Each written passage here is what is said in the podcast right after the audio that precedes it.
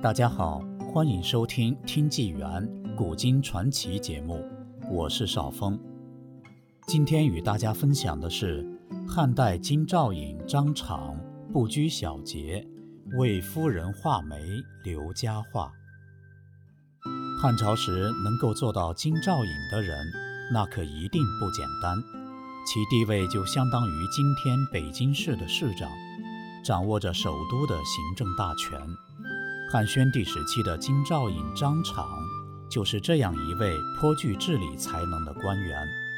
实在朝廷没有大的事情商议，他总能博引古今，拿出符合实际的举措。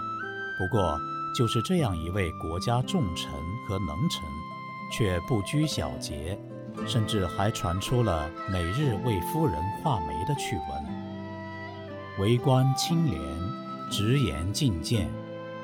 张敞，字子高，河东平阳（今山西临汾西南）人。祖父张儒为上古太守，后举家迁徙到茂陵（今陕西兴平东北）。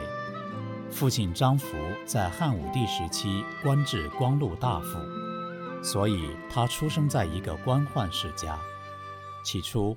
张敞做了一个乡官，后补为太守足史。由于为官清廉，他又先后补为甘泉仓长、太仆丞。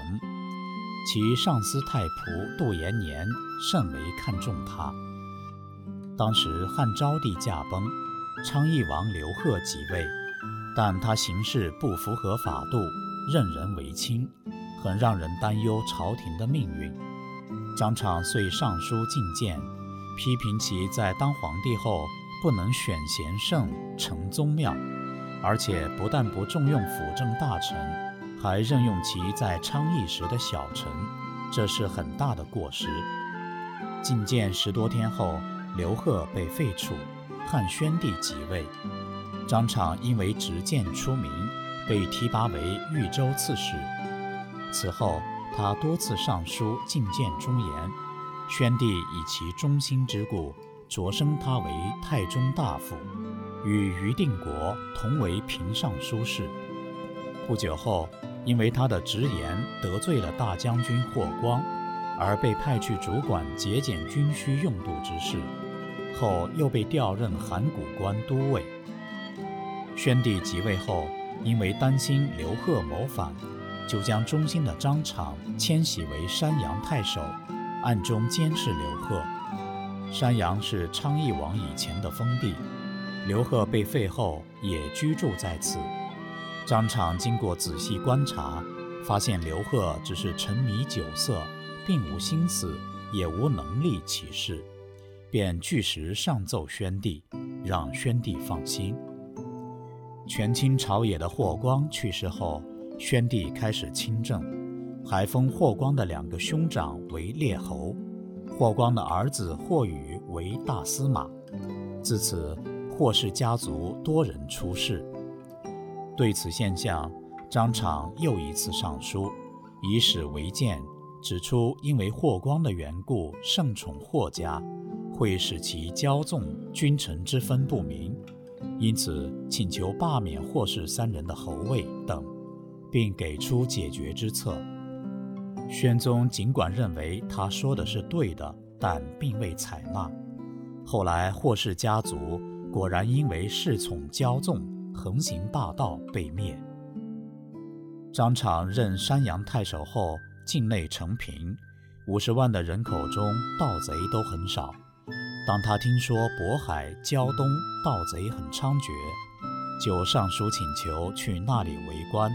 以尽忠孝之节，并表示愿尽力催促其暴虐，存抚其孤弱。胶东是景帝之子刘季的封土，传至其曾孙刘英，少不更事。刘英母王氏专喜游猎，政务一迟，所以治安混乱。宣帝看到张敞的上书后，遂迁其为胶东相。赐黄金三十斤。张敞来到长安面见宣帝，说劝善惩恶需要制定赏罚标准。宣帝允许其自行处置。张敞到胶东后，公开设赏金，如果盗贼悔过，可免除此前的罪过；而官吏衙役追捕盗贼有功者，俱得升官。很快，盗贼解散，利民熙然。他还劝谏王室停止游猎，王室从谏，自此深居简出。治理京城有妙招。张敞政绩斐然，宣帝自是看在眼中。当时都城长安的治安一直不好，偷盗者尤多，老百姓为之所苦。换了好几任京兆尹，都没有办法解决。宣帝于是下诏，让张敞进京，担任下一任京兆尹。张敞上任后，暗中查访，并询问长安城内的一些老百姓，终于查出偷盗之首，原来是几个家境很富足、外出时还有童奴相随的人。他们的邻里都以为他们是忠厚的长者。张敞马上派人分头将几个盗手召至府中，列举了他们所犯的案子，并要求他们将诸窃贼全部交出，以此赎罪。盗手们担心同伙生疑，就向张敞提出暂时授予他们小官职。张敞同意了。盗手们回去后，大摆宴席庆祝，邀请了所有的窃贼。这些窃贼一个个都喝醉了。按照约定，盗手们在每个盗贼衣服的背后都涂上红色，好让守候在门外的捕役辨认。这样一下子抓捕了数百名盗贼。从此，长安城内秩序井然，几无偷盗之事。宣帝对张敞大加赞赏。因为为人敏捷，赏罚分明，见恶则取。张敞在京兆尹这个位置上做了有八九年，算是比较长的时间。朝廷没有大事，他总能拿出合适的主张，宣帝基本是言听计从。不拘小节，为妻画眉。张敞为官不拘小节。经常在散朝后步行回家，有时还会经过青楼的所在地章台街，但他也不以为意。京城达官贵人家都听说他常常在早上为他的夫人画眉后才去上朝。他画的眉毛很漂亮，据说他的夫人幼时受伤，眉角有了缺陷，张敞夫妻恩爱才会有如此举动。有司上奏宣帝，宣帝就当着文武大臣的面问起此事。张敞答道：“臣闻闺房之内，夫妇之私，有过于画眉者。”潜台词就是，闺房之中还有比画眉更过头的玩乐事情。皇帝应该问的是，国家大事是不是处理好了？宣帝听后一笑置之。而张敞画眉这件事也被载入正史，流传后世，多用来比喻夫妻之间感情好。治世之能臣。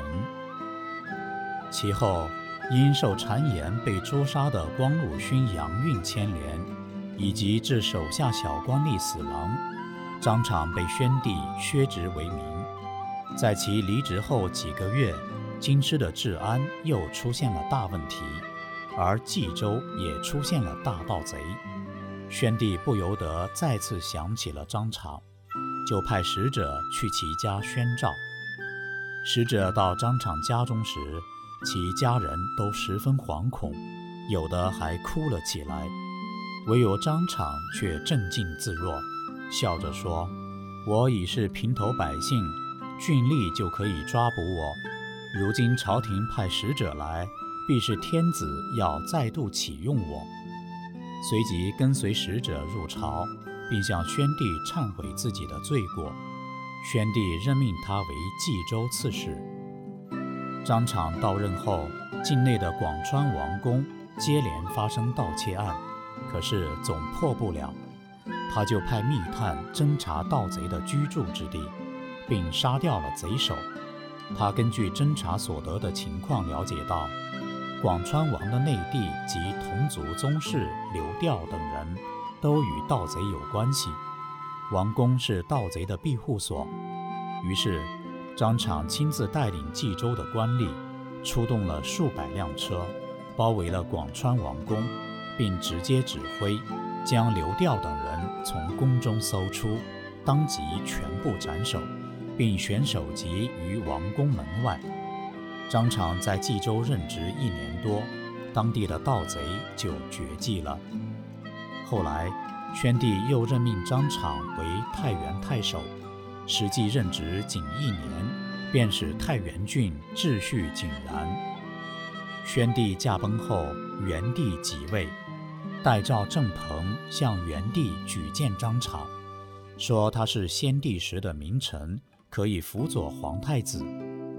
元帝征求前将军萧望之的意见，萧望之认为张敞是治烦乱的能臣，但非师傅之器。元帝遂派人征召张敞，想任命他为左平邑，但遗憾的是，张敞刚刚因病去世。一代能臣在辅佐完宣帝、完成自己的使命后离去，但在历史的书页上，业已留下了清晰的印记。